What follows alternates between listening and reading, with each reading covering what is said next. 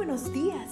Gracias por estar con nosotros en este bendecido día. Ven y juntos aprendamos y realicemos el estudio de nuestro matinal titulado Nuestro maravilloso Dios.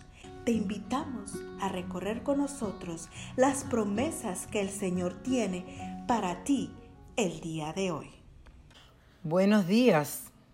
Hoy, primero de mayo, me gozo en compartir con ustedes la devoción matutina Nuestro maravilloso Dios con el mensaje de este día, recibir para dar. Y leo el texto bíblico en Génesis 12, 1 y 2. El Señor le dijo a Abraham, deja tu tierra, tus parientes y la casa de tu padre y vete a la tierra que te mostraré Haré de ti una nación grande y te bendeciré, y serás una bendición.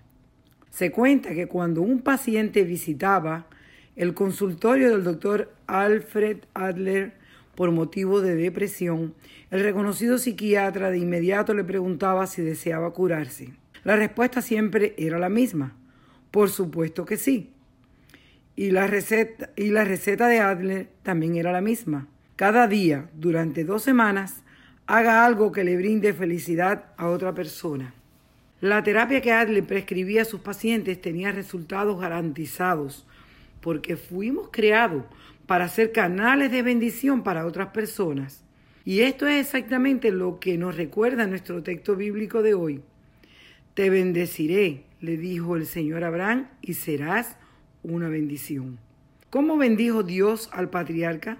Abraham, que así fue llamado después de que Dios cambió su nombre, llegó a ser padre de una gran nación, se ganó el respeto de sus vecinos y fue un hombre riquísimo en ganado y, en plata y oro. Génesis 13:2. Pero el patriarca no debía adueñarse de manera egoísta de estas bendiciones, recibiría para dar.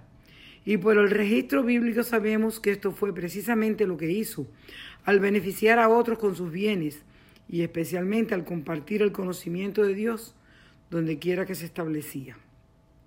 Con su ejemplo, Abraham demostró que la ley de la vida para el universo consiste en recibir para dar, tal como lo dice la conocida cita del deseado de toda la gente. No hay ningún pájaro que surca el aire, ningún animal que se mueve en el suelo que no sirva a alguna otra vida. No hay siquiera una hoja del bosque, ni una humilde brisna de hierba que no tenga su utilidad. El sol derrama su luz para alegrar mil mundos. El océano, origen de todos nuestros manantiales y fuentes, recibe la corriente de todas las tierras, pero recibe para dar. Capítulo 1, página 12. Más importante aún, con su ejemplo, el patriarca glorificó el nombre de Dios. ¿Por qué lo sabemos? Porque al mirar a Jesús vemos que la gloria de nuestro Dios consiste en dar. Estás recibiendo bendiciones diariamente y las estás compartiendo. Recuerda que el plan de Dios consiste no solo en bendecirte, sino en que tú seas una bendición para otros.